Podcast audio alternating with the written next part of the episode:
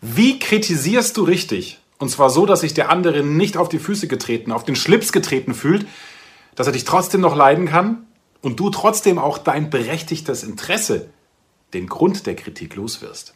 Darum geht es jetzt in diesem Video. Drei Tipps, wie du richtig kritisierst, ohne dass die Stimmung leidet. Tipp Nummer eins: bau Verständnis ein. Beispiele aus dem Business.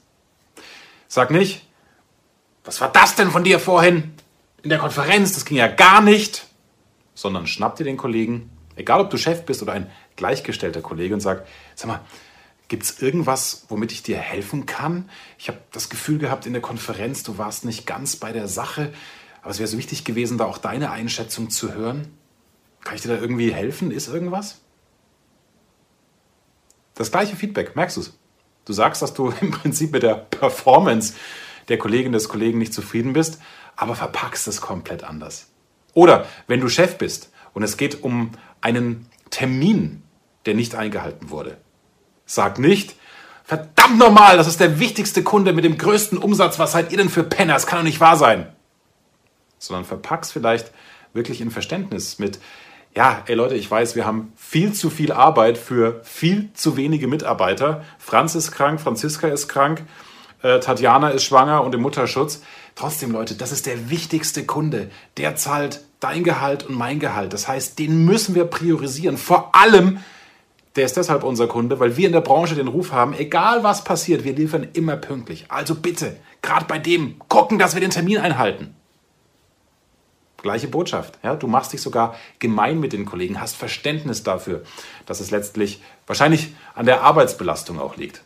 Und so werden die Kollegen, deine Mitarbeiter viel mehr bereit sein, deine Kritik anzunehmen. Das kannst du in der Schule genauso machen oder im Sportverein. Diese Tipps kannst du auch privat umsetzen. Zweitens, bevor du kritisierst, und ich nehme jetzt mal den Fall an, dass es eine berechtigte Kritik ist und man will, ah, es fuchst einen, man will lospoltern atme vorher durch. Das war bei mir beim Radio in der Konferenz ein Königstipp. Ganz ehrlich, seit meine äh, Lieblingskollegin Brigitte mir diesen Tipp gegeben hat, Axel, atme vorher durch, zähl, leise, zähl leise 21, 22 und sag dann erst, wenn du mit etwas unzufrieden warst. Seitdem bin ich viel sanfter im anderen kritisieren oder im, im Feedback geben. Das ist wirklich ein simples Mittel. Sich kurz nullen, weil dann der Ärger schon ein Stück weit verraucht ist. Also, atme durch. Beispiel, Restaurant. Der Kellner kommt und sagt, hat es Ihnen geschmeckt? Du würdest am liebsten sagen, boah, es war scheiß kalt, das Essen. Es kann wohl nicht wahr sein.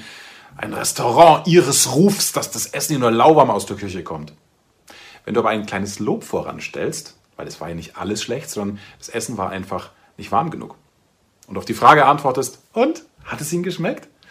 Mm, also grundsätzlich hat es mir gut geschmeckt.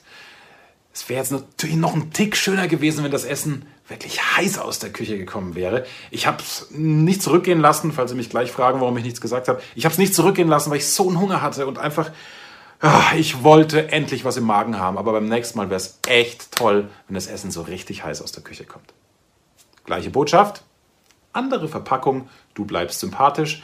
Nur auf diese Art Feedback kommst du natürlich nicht im Poltern und im Zorn, sondern nur dann, wenn du einmal kurz durchatmest und vielleicht auch kurz drüber nachdenkst. Und Tipp Nummer drei, das Nutzenversprechen. Wenn du dem anderen sagst, warum der Inhalt des Feedbacks, also die Art der Kritik, warum die wichtig ist, was die für einen Nutzen hat, dann wird der andere sie viel eher akzeptieren. Es war schon im ersten Beispiel das Thema, also der Kunde kauft bei uns, weil wir die Besten sind, was Termine einhalten geht. Da geht es also um den Nutzwert. Ja? Äh, beim Beispiel Restaurant geht es darum, der Kellner will eigentlich auch, dass du wiederkommst, weil du letztlich auch sein Gehalt bezahlst oder sogar spürbar an dem Abend sein Trinkgeld. Also immer das Nutzwertversprechen, so hart und griffig, ungriffig das klingt, voranstellen, dann äh, klappt das auch mit der Kritik. Ich fasse zusammen. Erstens, zeige Verständnis, mach dich gemein mit dem, den du kritisierst und zeig das Verständnis, dass du in seine Situation dich reinfühlen kannst. So bist du empathisch und bleibst sympathisch, auch wenn dann der Inhalt kommt, der kritisierungswürdig ist. Zweitens, kurz durchatmen, nicht lospoltern und drittens, das Nutzen versprechen. Wenn du diese drei Tipps, nur diese drei Tipps, heute mitnimmst und sofort umsetzt morgen, du wirst merken, dass sich die Qualität deiner Beziehungen zu Menschen radikal verändert und zwar ins Positive und du viel mehr dein Ziel erreichst in der Sache. Ich setze jetzt mal voraus, es geht dir vor allem um die Sache. Ich wünsche dir viel Spaß beim Umsetzen der Tipps. Freue mich über einen Daumen hoch, wenn dir das Video gefallen hat. Freue mich auch, wenn du den YouTube-Kanal abonnierst, so bist du immer auf dem äh, Laufenden. Und dann viel Spaß beim Kritisieren, falls das Spaß macht. Manchmal muss es sein, aber jetzt weißt du ja, wie du es in gutem Ton machst. Mehr Wissen, mehr Erfolg, mehr Umsatz. Beruflich und privat. Das, das, das ist der Erfolgreich Reden Podcast mit Axel Robert Müller.